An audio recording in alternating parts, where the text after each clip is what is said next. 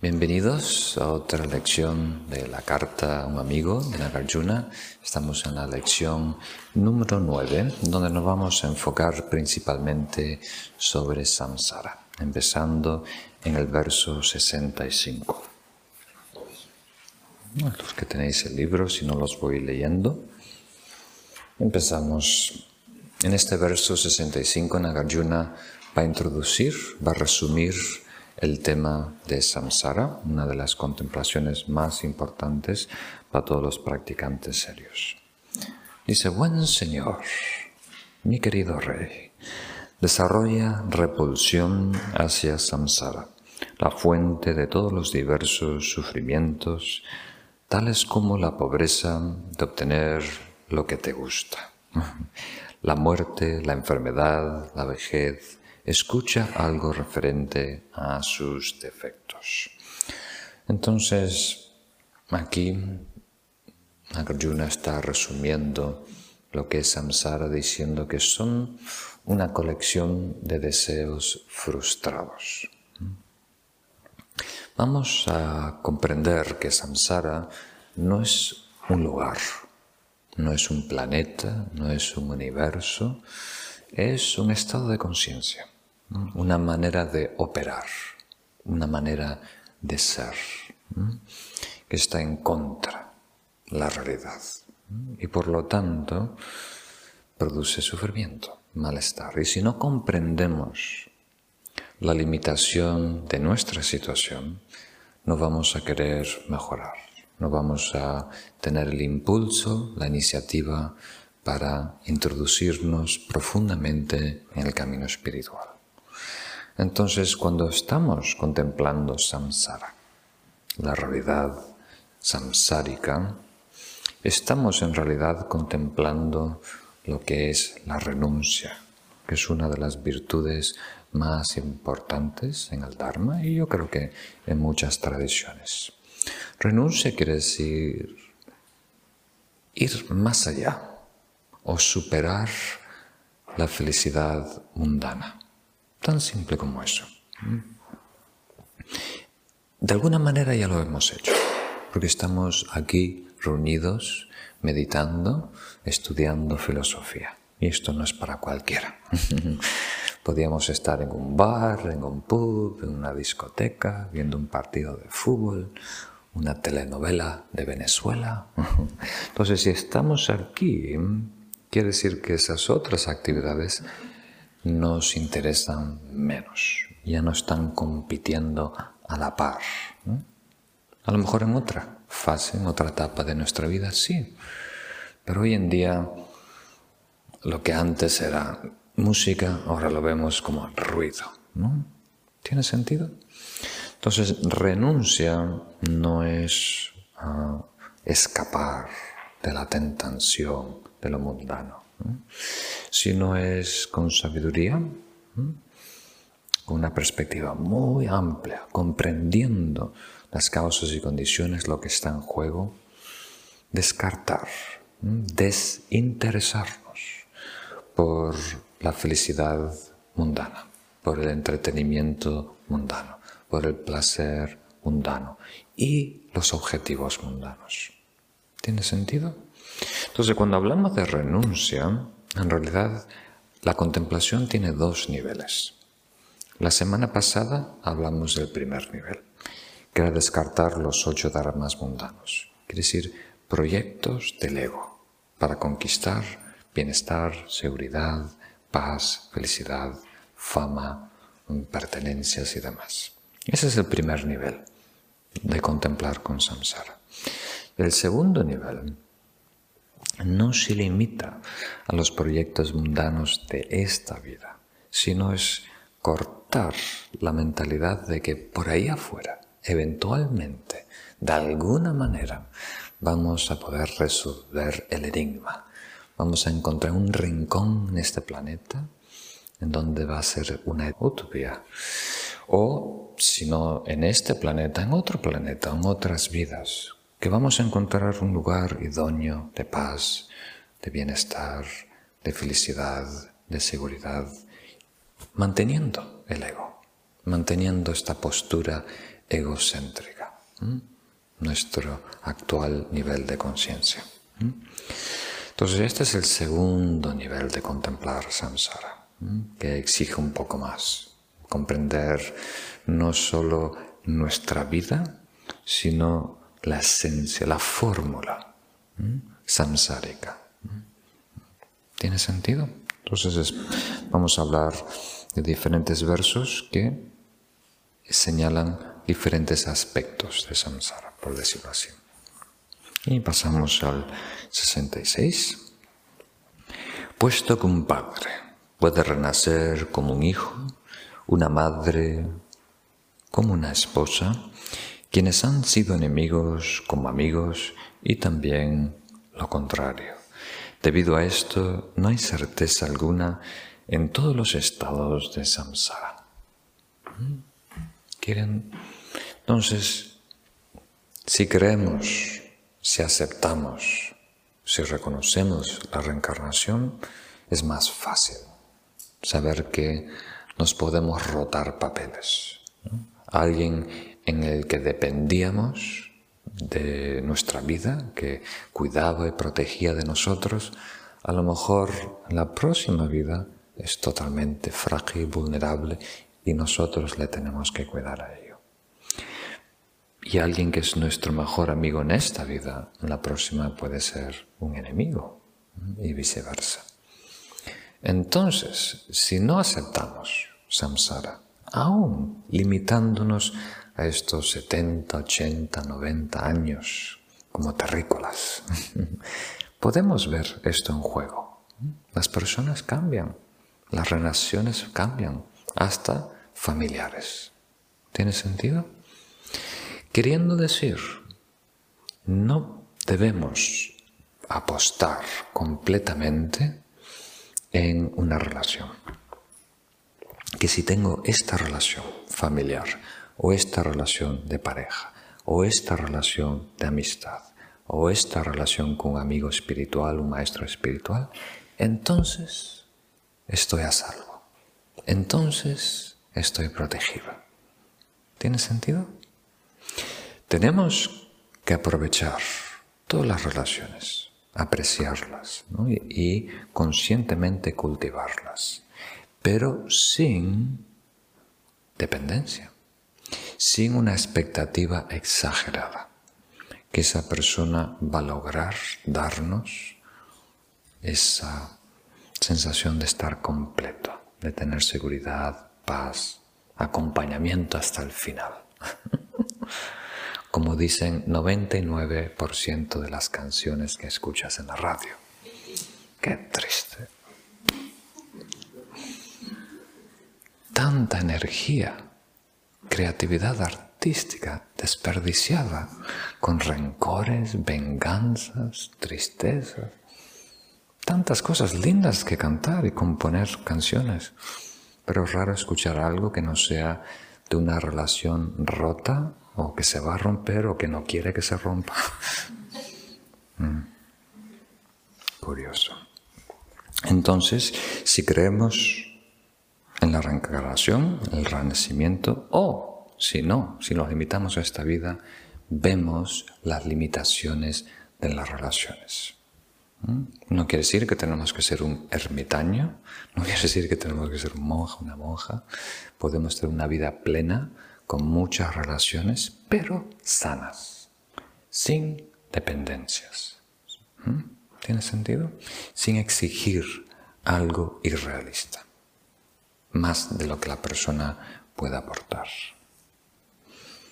Vamos a dejar un tiempito al final para preguntas y respuestas si tenéis. Pasamos al... Entonces, parte de este verso 66 es, es fútil tratar de estar en el equipo correcto. O sea, estar en el núcleo un círculo íntimo de amistades, ¿no? donde se hace un compromiso de sangre. Me contó Genpo un, un relato reciente, esto no es de dos siglos ni tres siglos, es de tres monjes tibetanos que se escaparon de Tibet. ¿Mm? Creo que fue en los años 80, 80 y pico, 90. Y es una odisea salir de Tibet. Hay que ir caminando por las montañas más altas del mundo sin equipamiento ni nada. Te puede atrapar la policía, te puede matar el ejército chino y demás. Entonces hicieron un voto de lealtad. ¿no? Se hicieron, de ahora en adelante vamos a ser amigos de sangre, más que familia, y vamos a proteger, apoyarnos, a cuidarnos para siempre. Entonces llegaron eventualmente a la India, se inscribieron en una universidad monástica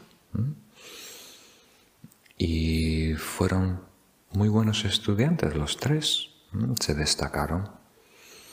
Y el abad de ese monasterio era muy tradicional, tan tradicional que no anunciaba con anticipación individualmente quién va a ser el que va a heredar el trono o el puesto de abad. ¿no? ya estaba muy viejito, se iba a jubilar, entonces era el tiempo de elegir quién iba a asumir su posición y ser el cabeza. ¿no? Entonces, y yo lo he visto pasar dos veces, ¿no? En el medio de una asamblea, oraciones, de repente el maestro dice, bueno, quería, de paso, ¿no? Quería mencionarles que de ahora en adelante él va a ser el abad. y mencionó uno de los tres amigos. De ahora en adelante, Nawan va a ser el abad y va a asumir mi puesto, mi posición. ¿Mm? Ahora sus otros dos amigos pensaron que había un complot, ¿no? O sea que este Nawan, uno de sus amigos, estaba haciendo, ¿cómo se dice? La pelota. Estaba tratando de eh, eh, hacerse amigo del abad para asumir el puesto sin decirle nada. Entonces lo enfrentaron y dijo, ¿cómo no nos has dicho que tú ibas a ser el próximo abad? ¿no? Y tenemos que escucharlo de la boca del, Dijo, pues yo no lo sabía tampoco, él es tradicional, decían, yo me acabo de enterar igual que vosotros. ¿no? Yo pensé que ibas a estar contentos de que uno de vuestros amigos iba a asumir, pero tuvieron tanta envidia, tanto rencor, que ahí, de ahí en adelante, su misión era hacerle la vida imposible. Ponerle trabas, crear obstáculos, conflictos, hasta que finalmente se tuvo que ir.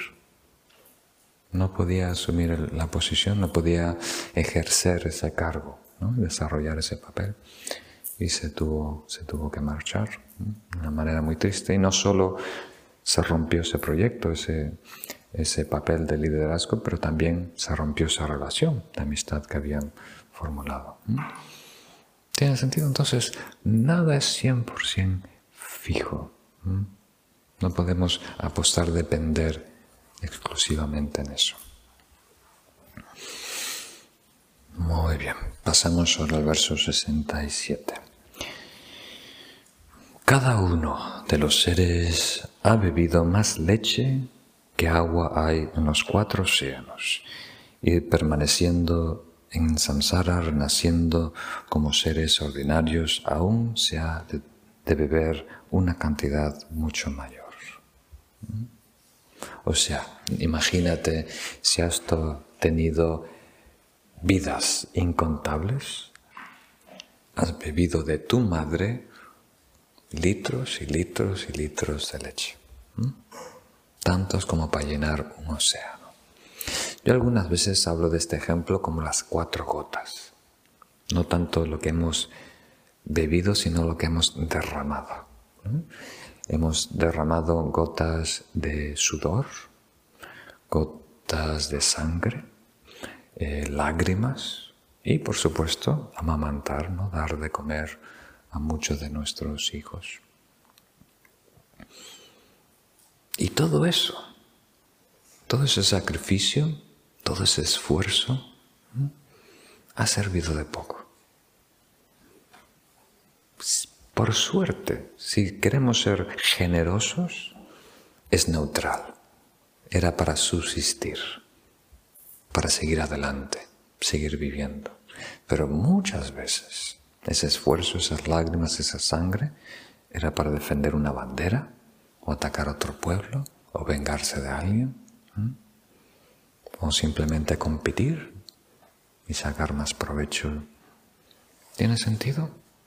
Entonces, si uno tiene una mente amplia, cósmica, ¿no? como si tú pudieras mm, un zoom out, como si estuviéramos enfocados aquí en un espacio de 200 metros cuadrados y puedes enfocar el lente de una manera panorámica para incluir Europa, incluir los otros continentes. Y no solo 2017, ¿no? 5.000 años atrás, lo que sabemos de la historia humana escrita.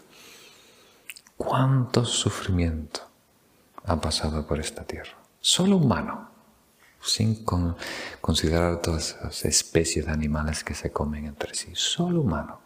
¿Cuántas batallas, cuántas guerras, cuántos divorcios, cuánta peste, cuánta enfermedad, cuánto miedo, cuánta tortura?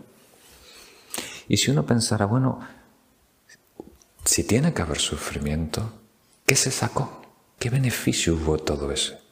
Gotas de sangre, gotas de, sudor, lágrimas, leche.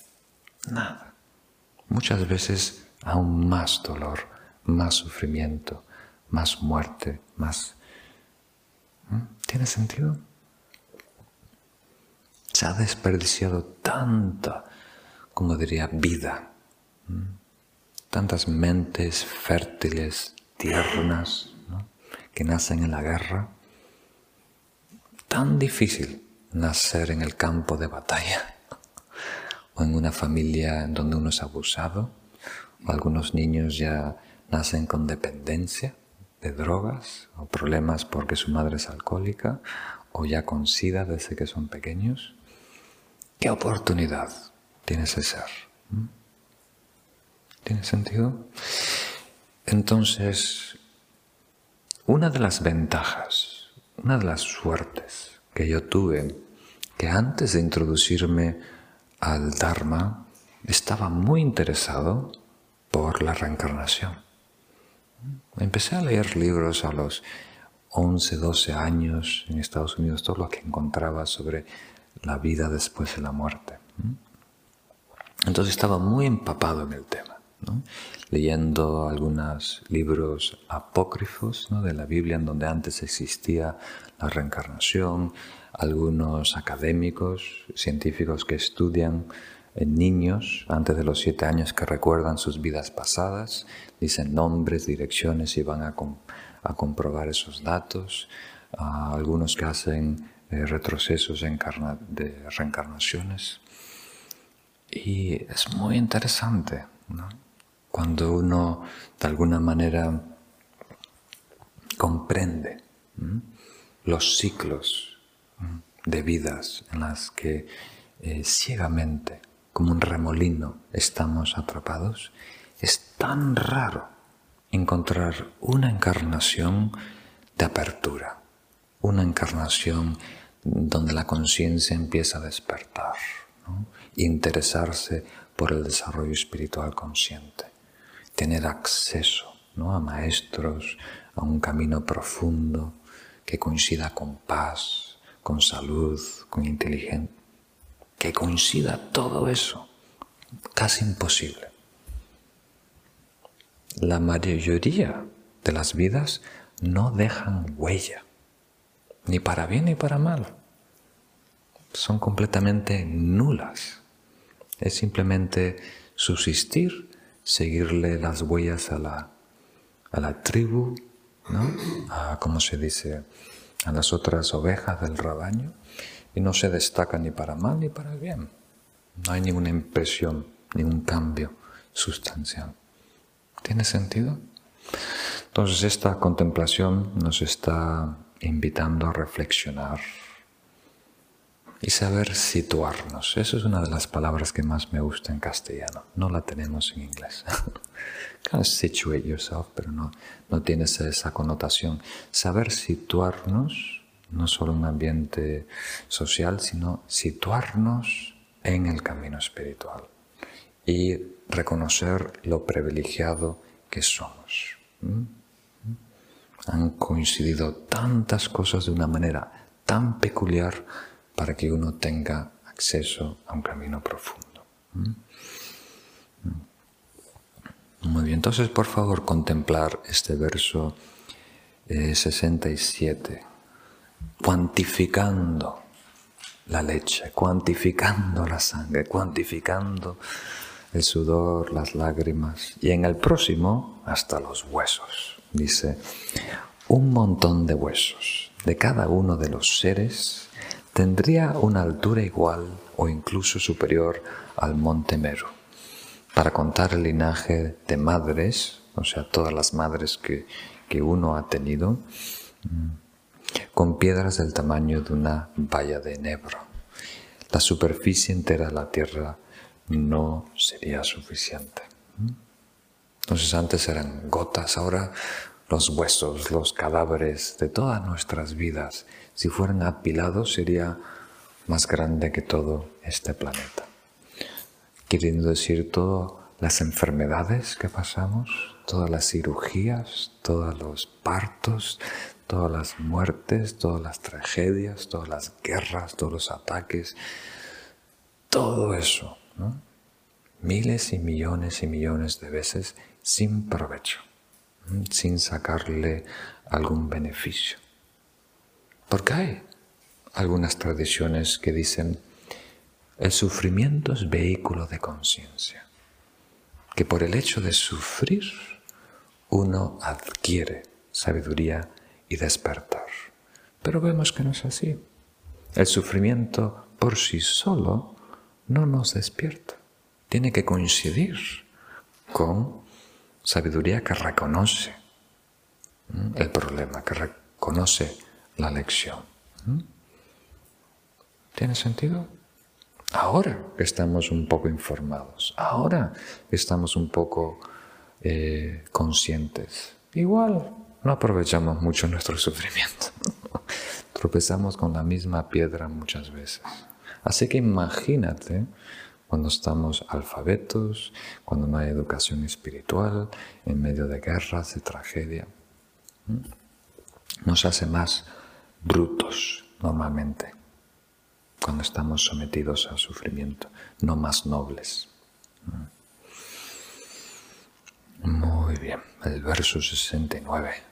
Entonces, esta sesión y la próxima, Nagarjuna nos va a dar fuerte. Así que asegúrense. Habiendo sido un Indra, digno de ser honrado por el mundo, caes de nuevo en la tierra debido al poder del karma. Y si has sido un rey Chakavartin que gobierna el universo, te transformas en un sirviente en los estados samsáricos. Entonces aquí no estamos enfocando un aspecto de samsara que es alto y bajo. ¿Tiene sentido? Que podemos lograr un estatus muy alto donde tenemos comodidad, poder, privilegio. Y aquí están los dos casos excepcionales. Indra, uno de los dioses, seres celestiales locales, y Chakravartin quiere decir el emperador universal. si la galaxia tuviera un emperador, esa es la persona.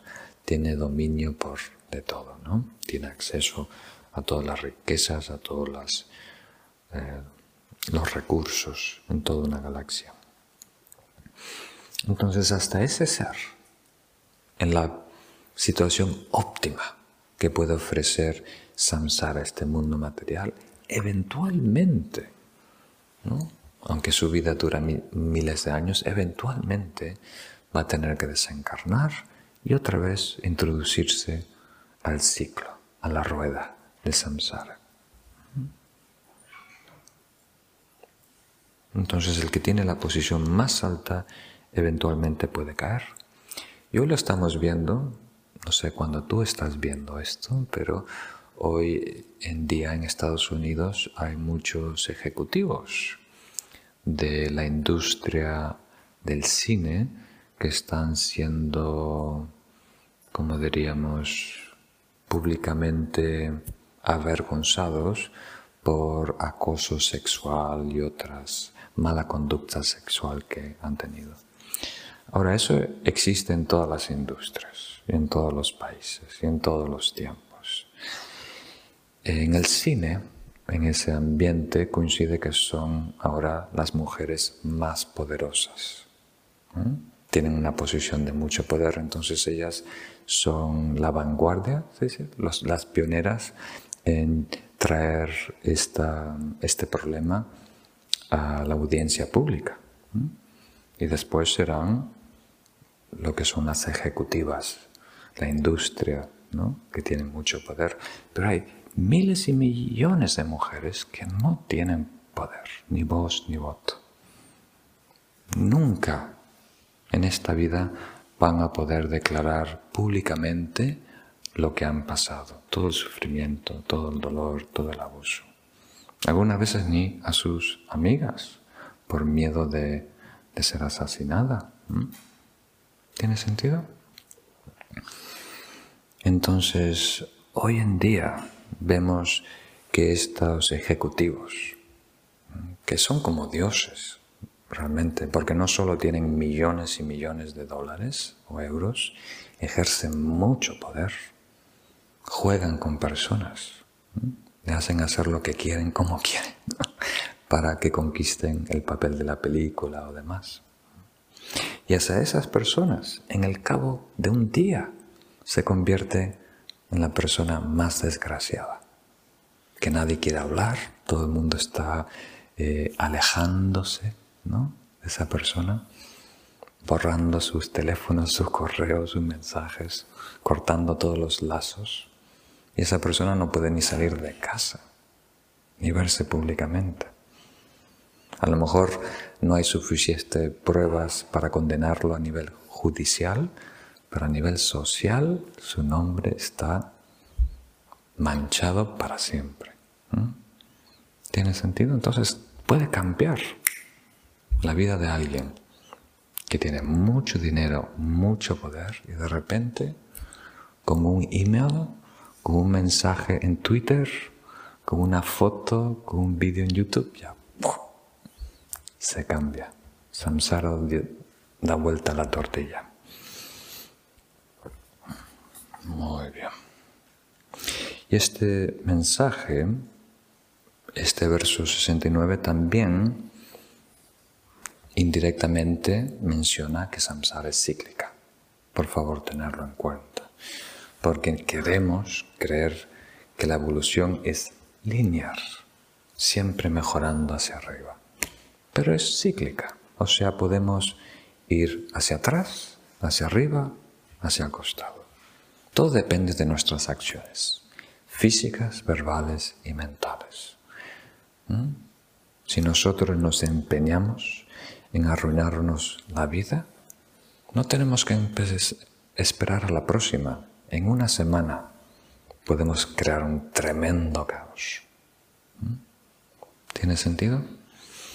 Entonces, la involución también existe. Algunas veces hay ciclos, dos o tres vidas para arriba, un tropezón. Pero es impredecible, depende de nosotros.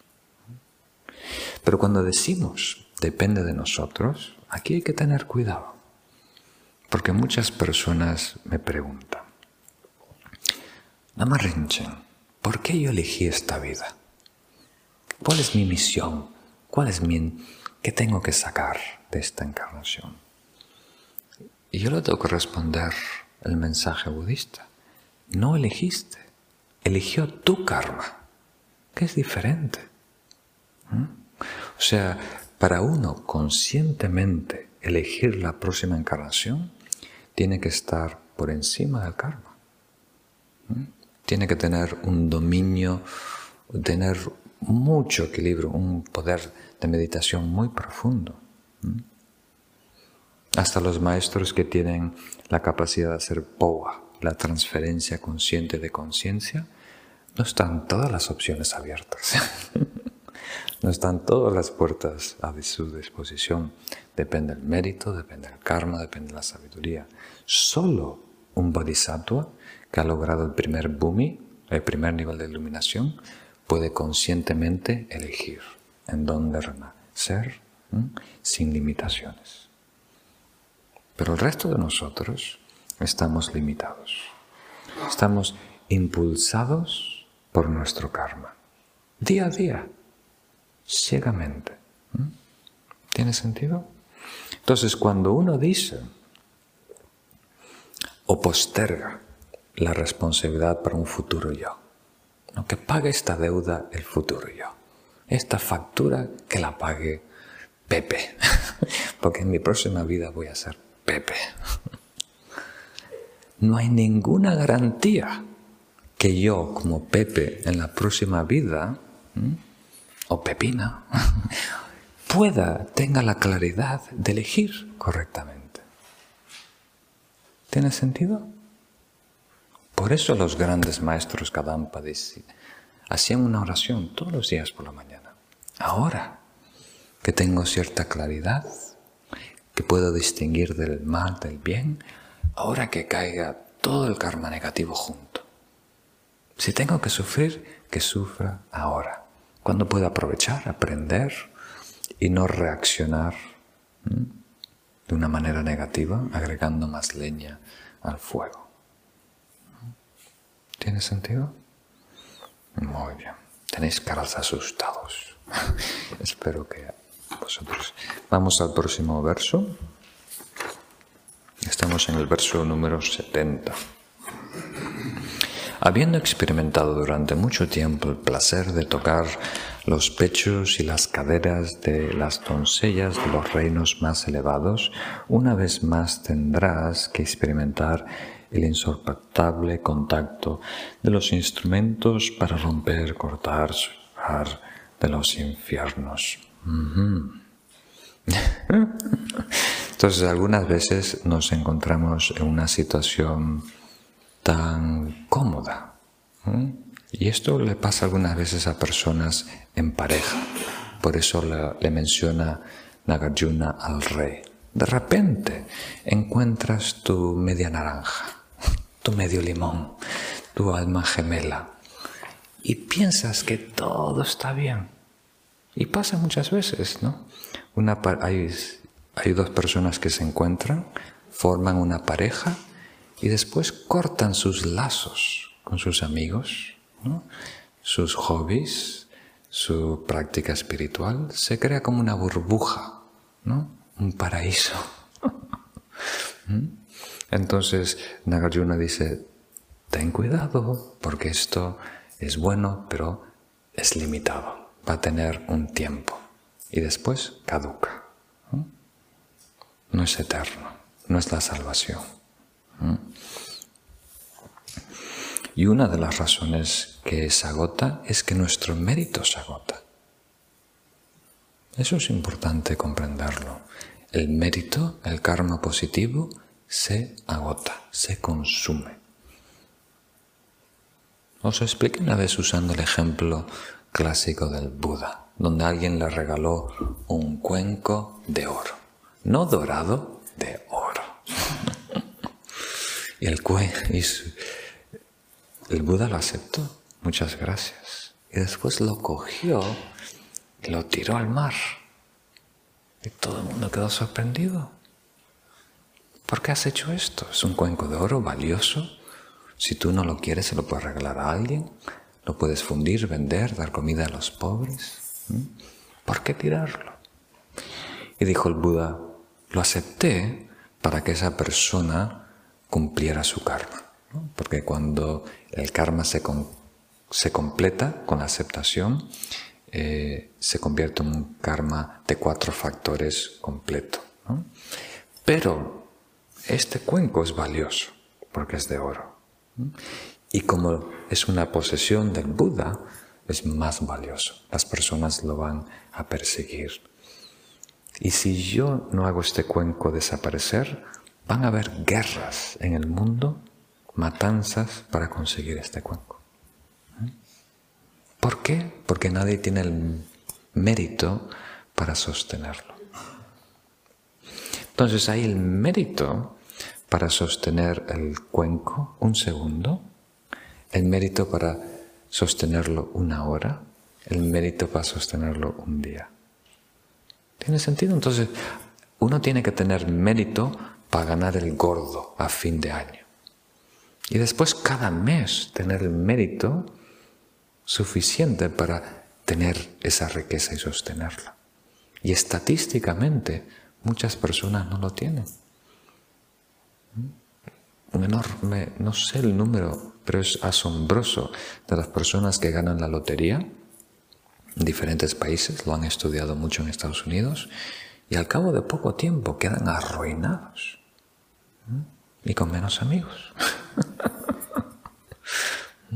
Entonces, una cosa es tener mérito para lograrlo y después el mérito para retenerlo. Son dos cosas diferentes. Y entonces en este verso número 70, Nagarjuna nos está recordando, el placer que nace del consumo no es sostenible. Entonces aquí indirectamente estamos tocando el tema de la felicidad. A fin y al cabo, ¿qué es felicidad? ¿Qué me va a satisfacer? Si no respondemos a esa pregunta, no vamos a estar bien encaminados. ¿Qué es felicidad? ¿Qué quiero finalmente? ¿Qué me va a llenar? ¿Qué me va a hacer completo? ¿Mm? Lo hemos hablado el sábado pasado por los que estuvieron aquí. Entonces, queremos ser felices. Ese es el motor primario.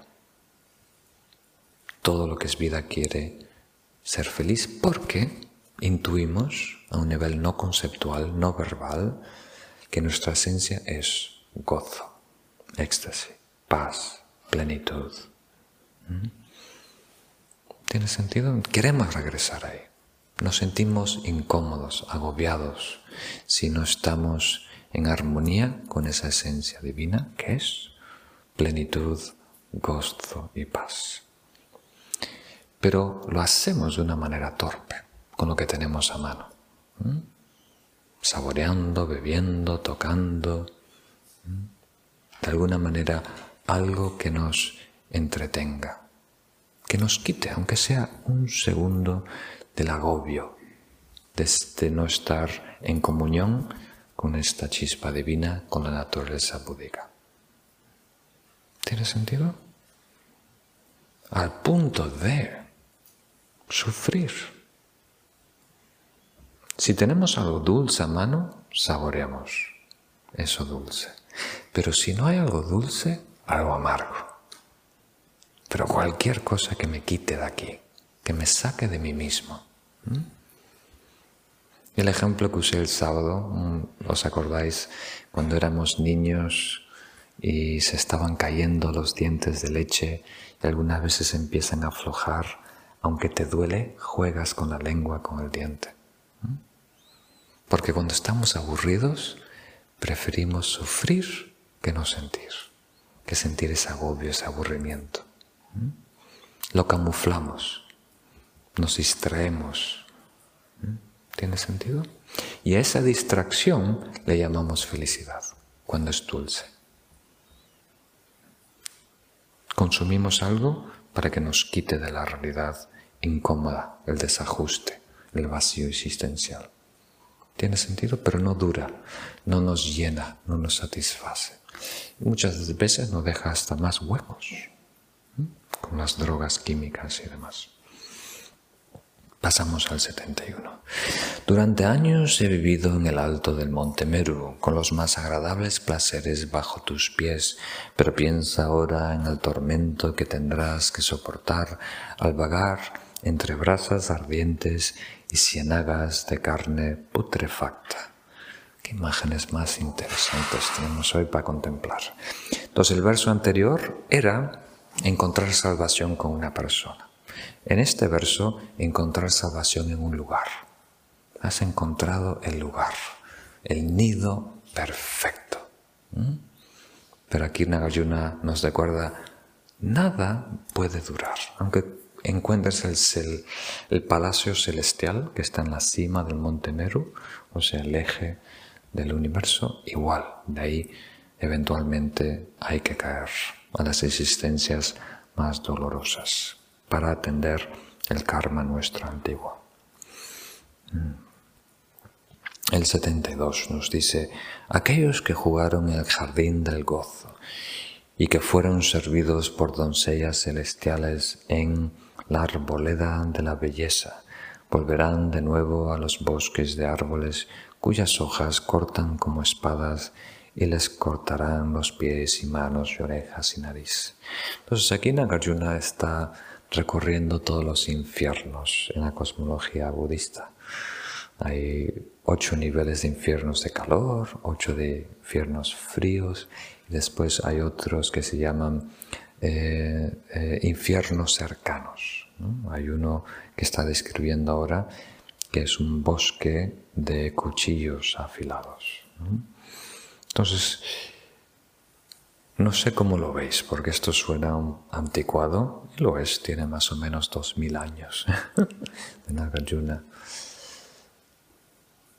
Pero es lógico pensar que si uno puede decir lo que quiere, si uno puede hacer lo que quiere, si uno puede pensar, la mente no tiene límites, entonces las realidades que vamos a crear tienen que ser infinitas. Infinito bienestar, placer, infinito sufrimiento también. Entonces personas que habitan un estado de ira, de agresión, de violencia, naturalmente van a producir un infierno para ellos. Van a vivir dentro de un infierno. A lo mejor fuera es otra cosa, la persona al lado de él está viviendo otra realidad, pero en su mente es tortura, infierno. ¿Mm? ¿Tiene sentido? Y lo vemos hoy en día en la Tierra, humanos que por un trauma mental o por influencia química están viviendo un infierno.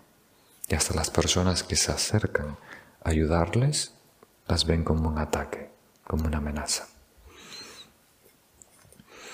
habiéndose bañado en la compañía de doncellas celestiales de hermoso rostro en el estanque de flujo gentil donde crecen lotos dorados, de nuevo serás arrojado al río infernal imposible de cruzar, en el que hay unas insoportables aguas cáusticas hirviendo. Entonces esto es otro de los lindos infiernos que se menciona, en donde hay, ¿cómo diríamos?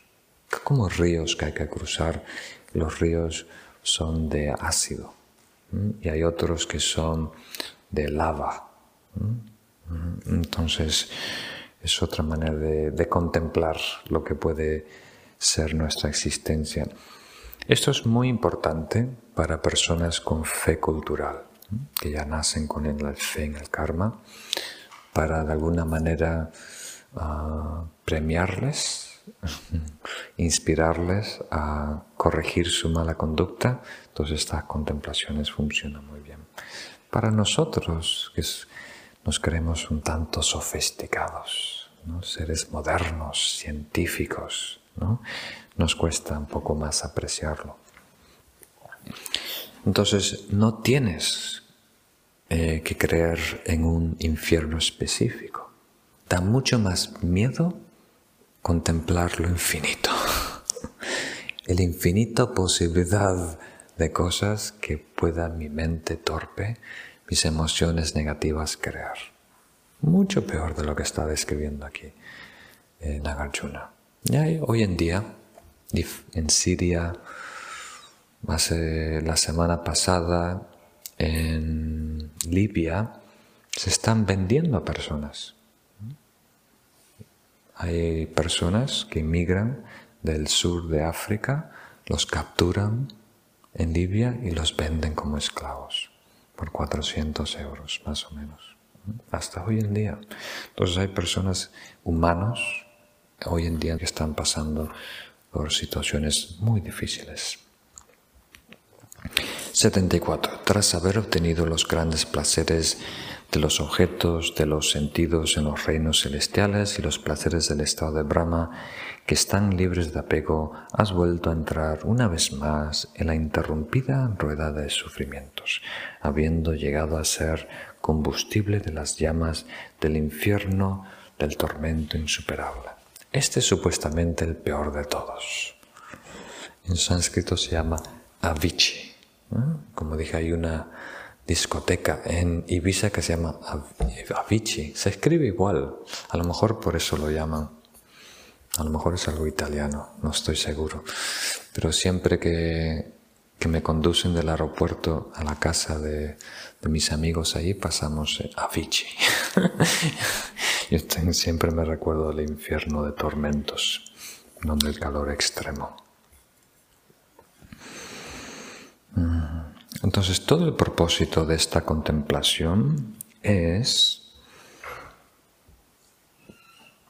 tenerle respecto a las causas y condiciones, perder el interés en el placer sensorial e interesarse más por un cambio genuino estar libres de patrones de conducta, libres de emociones negativas, libres del egocentrismo y la ignorancia del ego. Y el 75 nos dice, habiendo obtenido el estado de un sol o de una luna, en los que la luz de tu cuerpo ilumina incontables mundos, una vez más entrarás en el dominio de la oscuridad y entonces ni siquiera podrás ver tus manos extendidas. Entonces, hay algunas tradiciones en su cosmología, el dios de la luna o mejor dicho, la luna y el sol son dioses, son entidades, y uno puede eventualmente lograr ese estatus de brillo, de luz. Y aquí Nagarjuna dice, sigue siendo dentro de samsara. Por muy brillante que sea uno, sigue siendo sujeto a la rueda del karma. No estás libre. No te deberías conformar con eso. Y 76. Por eso, sabiendo que el samsara viene de cometer estas faltas, por favor, coge la lámpara de la acumulación de los tres tipos de mérito, porque de otra forma te hundirás solo en una infinita oscuridad que no puede ser disipada ni por el sol ni por la luna. Muy bien, entonces aquí, concluyendo esta sección, comprendiendo que samsara duele cuando nosotros ciegamente perseguimos, uh, como diríamos, placeres eh, temporarios como si fueran últimos, entonces debemos enfocarnos en vez en los tres tipos de mérito. Los comentarios lo explican de tres maneras. Una manera de explicarlo es cuerpo, palabra y mente. El karma positivo que podemos desarrollar conscientemente con nuestro cuerpo, palabra y mente. Pero también se puede explicar cómo el mérito que uno produce con la generosidad, que es abundancia, el mérito que uno produce con la buena conducta, el mérito que uno produce con la meditación. ¿Mm? O sea, tres formas de generar mérito. El reto que tenemos cada uno es aprovechar estas enseñanzas del Buda y en sus analogías buscarle en sentido, algo que nos motive a nosotros en desinteresarnos de una felicidad pobre, mundana, temporaria, e interesarnos en una felicidad que sea más genuina, más sostenible, más sublime, más sutil, más pura.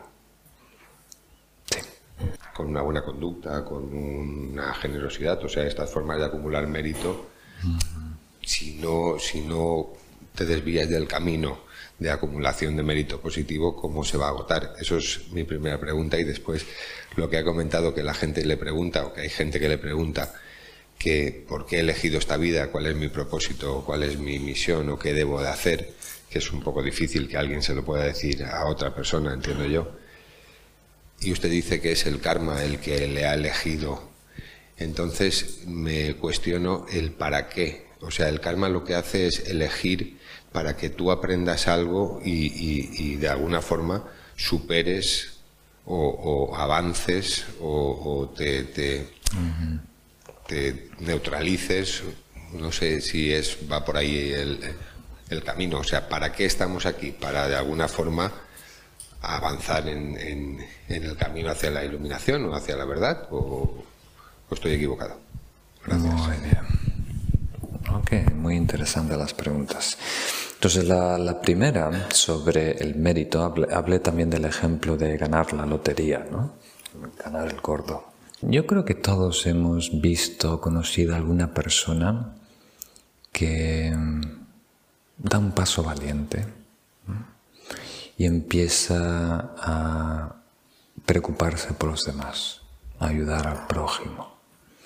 Puede ser en el trabajo, a lo mejor creando, como se dice, un grupo de trabajadores, un sindicato, ¿no? Para protegerles a ellos, a lo mejor una asociación de pescadores en Galicia, para que no compitan ciegamente, que midan el tamaño de los pescados, así a largo plazo todo el mundo sale ganando. Entonces el que impulsa ese proyecto, ¿no?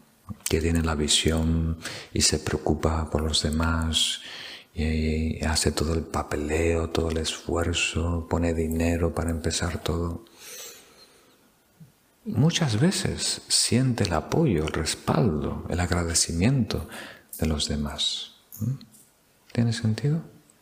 O sea, esa acción genera mérito que en poco tiempo eh, logra tener resultados. Esa persona tiene más recursos, más confianza de los demás, ¿no? Pero muchas veces ese primer impulso noble, altruista de esa persona, se evapora.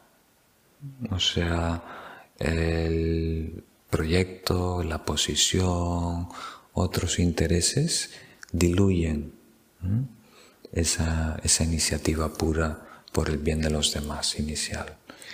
Y después decae también el apoyo de las personas, decae el mérito. Algunas veces acaban mal, acaban, como diríamos, con mal nombre, con mal reputación. Todo empezó muy bien, con una aspiración muy noble. ¿no? Voy a ir al Congreso, voy a defender a los pobres. y una vez en Madrid, poco a poco mm, uno tiene que aprender a hacer complots, ¿no? a hacer, eh, como se dice, equipo, eh, ceder ciertas cosas para ganar otras y después poco a poco se va corrompiendo y después se diluye el apoyo que tiene esa persona. Se corrompe, entonces no se pierde si no, si no seguimos echando leña al fuego. Piensa que el mérito es como combustible. Entonces uno tiene leña para hacer una hoguera, pero va quemando, va ardiendo. O sea, el fruto tiene que salir de la tierra, la semilla, todo es energía. Entonces esa energía tiene que estar continuamente ah, restablecida, animada uno tiene que eh, continuar actuando, diciendo, pensando en torno a ese impulso inicial. No es una máquina de energía perpetua, que le das un pequeño impulso y después continúa solo con imanes. es algo que requiere combustible. Pero los grandes maestros, la gente que se dedica, los, monjes que, que, tienen una vida muy, muy, una conducta muy firme, echando leña al fuego del mérito, si hablamos en ese sentido, ellos no, perderán el mérito positivo, o sea, no, no, no, perderán lo que de alguna forma le van echando cada vez más leña al fuego, seguirán calentándose con ese mérito. Sí. Eh, Pero depende, porque vamos a verlo del, del último verso. Tres tipos de mérito. Mérito de generosidad, mérito de conducta y mérito de meditación. Entonces, el mérito de la generosidad produce abundancia. El mérito de la conducta produce eh, salud, buena apariencia. El mérito de la concentración o la meditación nos acerca a la sabiduría. Entonces, si un monje normalmente no tiene mucho que dar, ofrecer, o sea, no puede ser generoso con objetos materiales, puede dar enseñanzas, puede dar su tiempo, su alegría, pero no va, como dice eh, eh, Saque Pandita, los mejores monjes suelen ser los más pobres. o sea, no generan ese mérito de abundancia en, su vida. Entonces no es necesariamente, no es una máquina perpetua, es combustible. El karma, el mérito, es energía y uno tiene que continuamente estar restableciendo. Por eso los maestros tienen mucho cuidado de no desperdiciar. Entonces ellos apenas reciben dinero, lo regalan o lo invierten en alguna actividad social de una manera eh, secreta, sin aparecer su nombre además. Entonces apenas hay recursos, lo invierten, lo dan, lo contribuyen, porque aunque tú no lo estás consumiendo, si está en tu posición en el banco, en lo que sea, está bajando la cuenta de mérito.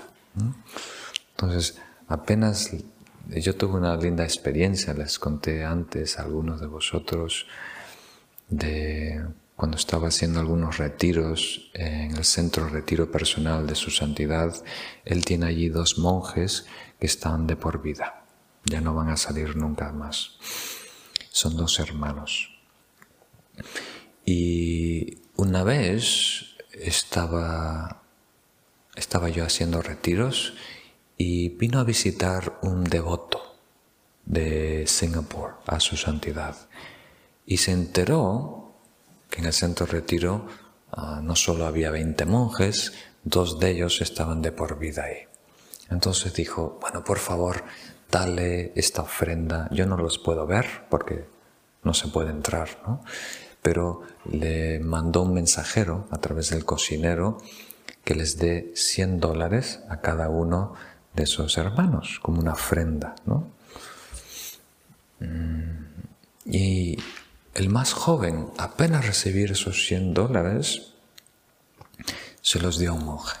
Dijo, tú recién has acabado el retiro, vas a ir afuera, por favor cómprame siete cuencos de cristal. Entonces él ya tenía, pero hizo otra ofrenda todos los días hizo una segunda ofrenda de siete cuencos de agua. Y el dinero que sobró, que fue, yo que sé, 80 dólares o algo así, lo repartió con los 20 de nosotros. ¿no? Cada uno nos dio un poco y él se quedó con nada. Entonces, en pocas horas, yo creo que en tres horas, ya gastó el único dinero que tenía, 100, dólares.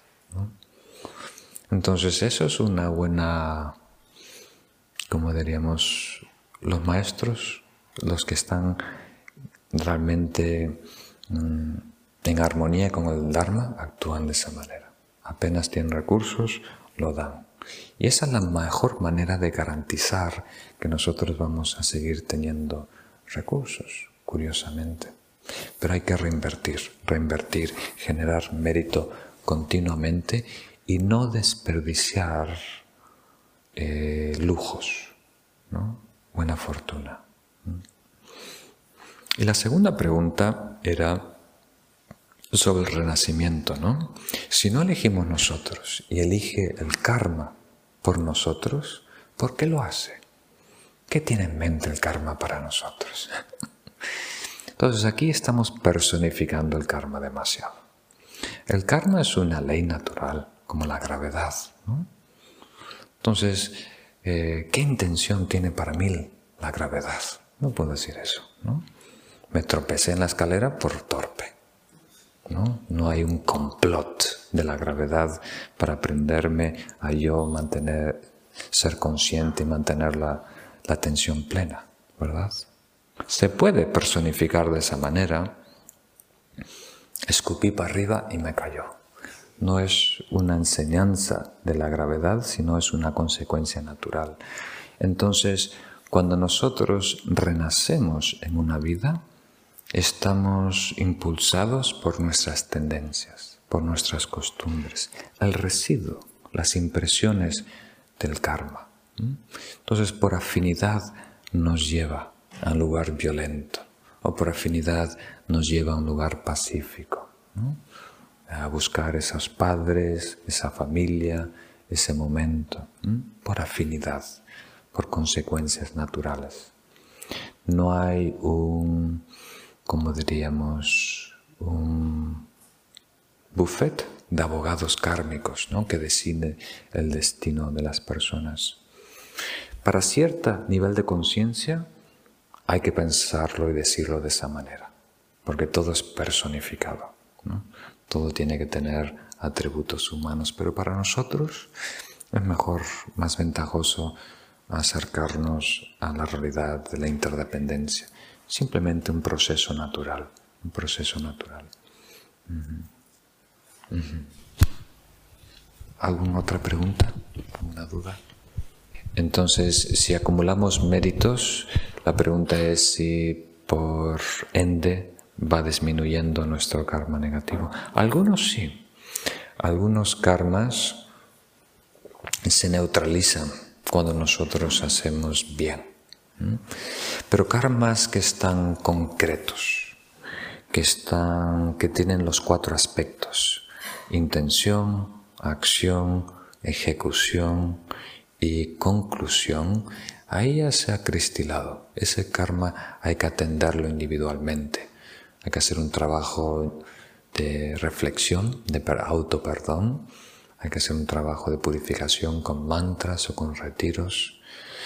Pero el karma que es incompleto, acciones torpes o intenciones malas, ese se va, como diríamos, ah, agrupando casi como si fueran cables o hilos que se van entrelazando, se unifican para formar una acción, un resultado concreto, potente.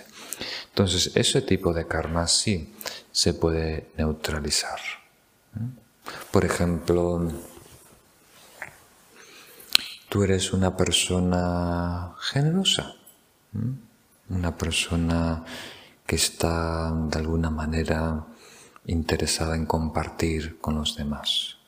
Lo haces de una manera casual, sin mucho pensar, al azar. Entonces eso naturalmente está erradicando en nosotros la tacañería, esta sensación de pobreza, de retener, de buscar una posesión. Pero si alguna vez ¿no? Mm, logramos un ancla, en el, sentido de que yo voy a conquistar esto, que me va a dar seguridad, ¿no?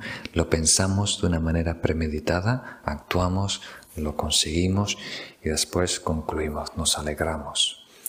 Ese mérito, ese karma negativo, ya necesita una atención particular, por decirlo así. Pero costumbres, tendencias, ¿no? Ah, que hemos aprendido en nuestra niñez, por osmosis, por amigos negativos o por eh, condicionamiento familiar, ese con la buena conducta consciente se va anulando, se va purificando, se va neutralizando poco a poco.